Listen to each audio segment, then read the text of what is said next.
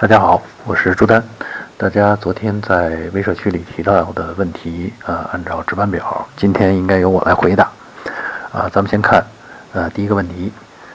呃，我们的粉丝，呃，名字叫做放的少啊，不知是糖放的少还是盐放的少。啊，他问我们，呃，新迈腾、新君越还有福特的金牛座该怎么选？啊，他有几项具体的要求啊，或者叫说明。第一是呢，呃。新迈腾的变速箱是不是改善了？啊，1.8和 1.8T 啊，1.8T 和 2.0T 哪个稳定性更好？呃，这个呢，我可以确定的告诉你，变速箱已经换成了七档湿式离合器的，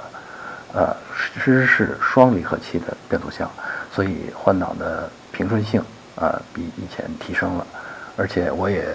呃试驾过这套动力总成。我觉得 2.0T 感觉动力更充沛，啊，所以呢，我呃在 1.8T 和 2.0T 之间，我更推荐 2.0T。啊，第二呢，你问呃新君越的变速箱啊，听说也有一些毛病，啊，我问了我们的测试总监王威，呃，根据他的评价呢，呃，不存在你说的那些毛病，但是变速箱的表现来讲，呃，就没有迈腾的啊那个那么运动性。啊，所以呢，呃，如果你希望变速箱能够带来这种活跃的驾驶感受的话，那么还是选新迈腾比较好。呃，第三呢，你问到金牛座，啊，金牛座是这样，我觉得金牛座其实是一款很大的车，从尺寸上讲，它大概已经超过奥迪 A 六了。呃，你确定要买这么大的车作为家用？而且你提到每年大概呃行驶的里程可能都在五千公里之下。呃，是在黑龙江用，呃，我觉得其实这几款车空间都够你用的，呃，可能在知名度、在口碑上面，还有在性能上面，综合表现最好的，我觉得是新迈腾 2.0T 啊，其实你可以试驾一下，然后再选择。接下来再看我们另外一位朋友的提问，呃，我们的粉丝曼斌，呃，问到。呃，他想买十万元左右的 SUV，呃，想要在外观、空间、性能啊都过得去，油耗最好低一点。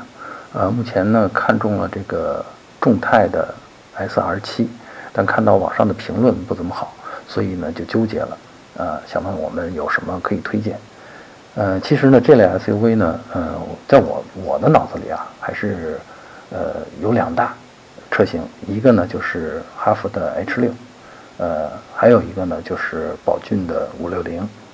呃，这两两款车型呢，都属于那种质量过关，而且销量很大，是非常大，啊，然后呢，口碑也很不错的车型。那具体我建议呢，如果你是在南方，呃，可能这个宝骏的维修网络、维修服务网络更普及一些。那如果你是在北方，尤其是这个黄河以北，啊，那可能我觉得选哈弗 H 六会更靠谱一些，啊。呃，呃唯一的区别呢是哈弗是 1.5T，跟你那个 SR7 呃动力是相仿，而宝骏560呢好像目前只有一点八升自吸啊，不过油耗呢你可放心，这个差不多啊都不费。然后呢，我们再来回答我们的呃粉丝 Dr. 唐他的问题，他是想问我们标致408，呃这个广汽丰田的雷凌。还有东风日产的新轩逸，呃，应该如何选？嗯，其实我觉得啊，你挑的这三款车做对比的这三款车，其实都都挺靠谱的。当然，它们各自有各自的特点。那在我眼里呢是这样，雷凌呢是大厂出品，质量过硬，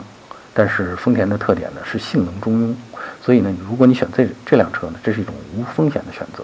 但是也没有太突出的特点啊。当然，除了雷凌比较这个凌厉的这种外观。比较吸引人，呃，再看这个东风标致的四零八，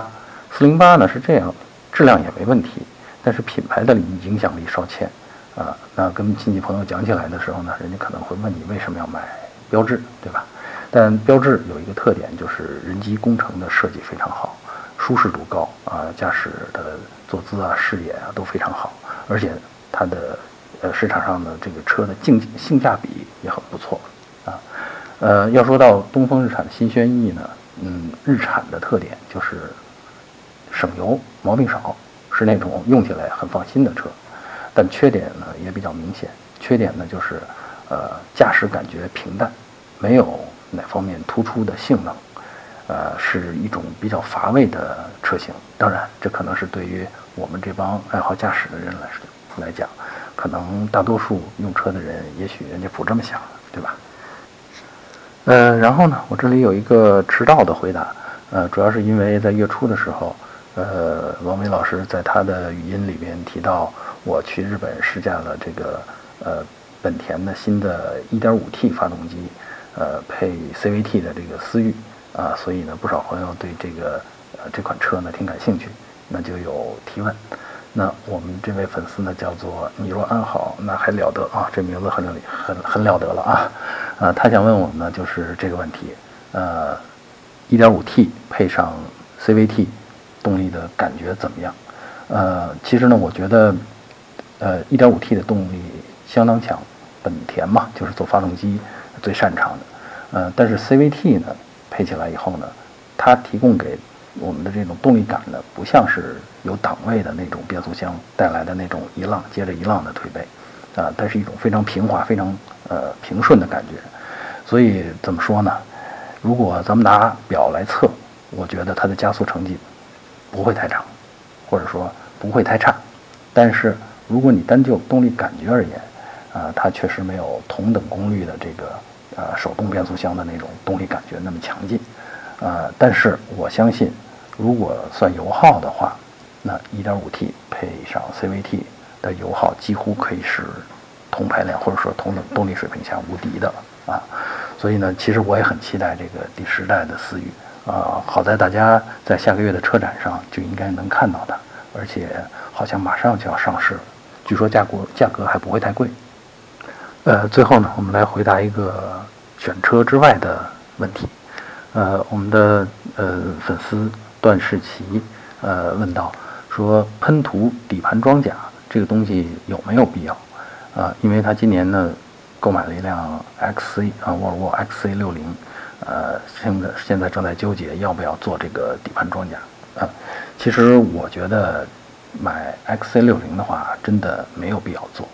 因为这类车呢，首先从防腐性能上来讲，人家的车本身就设计是在北欧用的，那冰雪那么多，撒盐融雪剂那么多，呃，对底盘的腐蚀性，其实人家在设计当中就已经做得很充分了啊，抗腐蚀。呃真的没有为了必要，呃，没没有为了这个抗腐蚀而去做这个底盘装甲的必要。另外呢，很多呃车友其实做底盘装甲呢是觉得，呃，能提升隔音性。那可能在一些日系车或者韩系车上，那底盘的隔音隔震做的不那么好的情况下，你做了底盘装甲以后，确实能收到一定的效果。呃，但是如果啊像 XC60 这样的车，啊这个。隔音的性能已经相当好了，呃，我觉得真的没必要花那笔钱去喷涂一大堆不环保的东西啊，呃，所以我劝你还是算了吧。